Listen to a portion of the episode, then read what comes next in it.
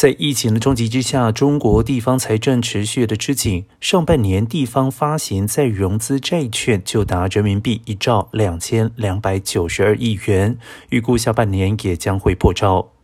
专业机构指出，需要警惕地方债持续大幅扩张的付息压力。预估今年下半年地方再融资债券发行规模也将超过一兆元。